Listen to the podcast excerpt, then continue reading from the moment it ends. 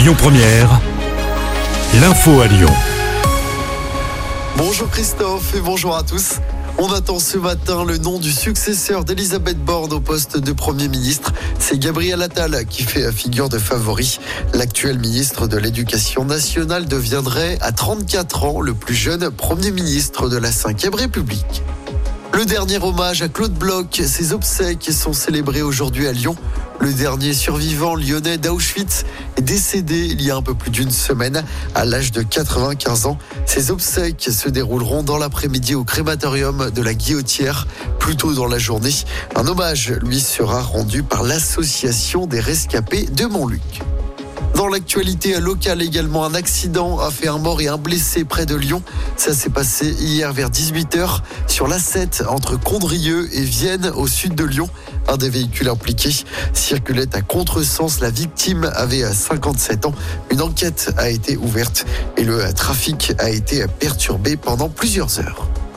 Et puis la lyonnaise Pomme, nominée aux Victoires de la musique 2024, elle a été sélectionnée dans la catégorie concert. Pomme est en concurrence avec Big Flo Oli, Damso et Chaka Ponk.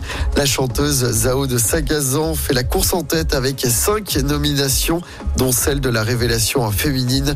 La cérémonie des Victoires de la musique se déroule le 9 février.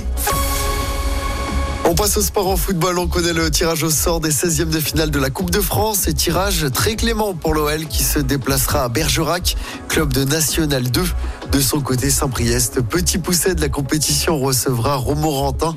Marseille se déplacera à Rennes. C'est le choc hein, de ces 16e de finale de la Coupe de France. Les matchs se joueront le week-end du 20 janvier. Et puis en basket, ça joue en Euroleague. Ce soir, l'Asvel reçoit l'étoile rouge de Belgrade. Premier match hein, depuis le licenciement de l'entraîneur Pozzeco. C'est Pierrick Poupet qui sera sur le banc ce soir. L'ancien adjoint de l'Italien veut avant tout redonner confiance à ses joueurs. On l'écoute. L'idée dans un premier temps, ça va pas être de redécoller, donner des fondations qui soient légèrement différentes. Élargir un petit peu les responsabilités de, de, chacun. Elles peuvent être sur le terrain, elles peuvent être en dehors. Euh, donc on est dans une période là de définition à la fois des rôles, terrain, vestiaire et redonner confiance à certains. À ce moment-là, on pourra avoir une, une vraie ambition. C'est une opportunité pour moi, c'est une super opportunité pour le groupe aussi de montrer qu'il veut plus et qu'il vaut plus. Parce que ça, tout le monde le dit, tout le monde l'espère. Maintenant, à nous, en interne, tous ensemble, de montrer euh, ce qu'on peut faire. Écoute d'envoi du match à 20h. Écoutez votre radio Lyon Première en direct sur l'application Lyon Première, lyonpremière.fr et bien sûr à Lyon sur 90.2 FM et en DAB+. Lyon Première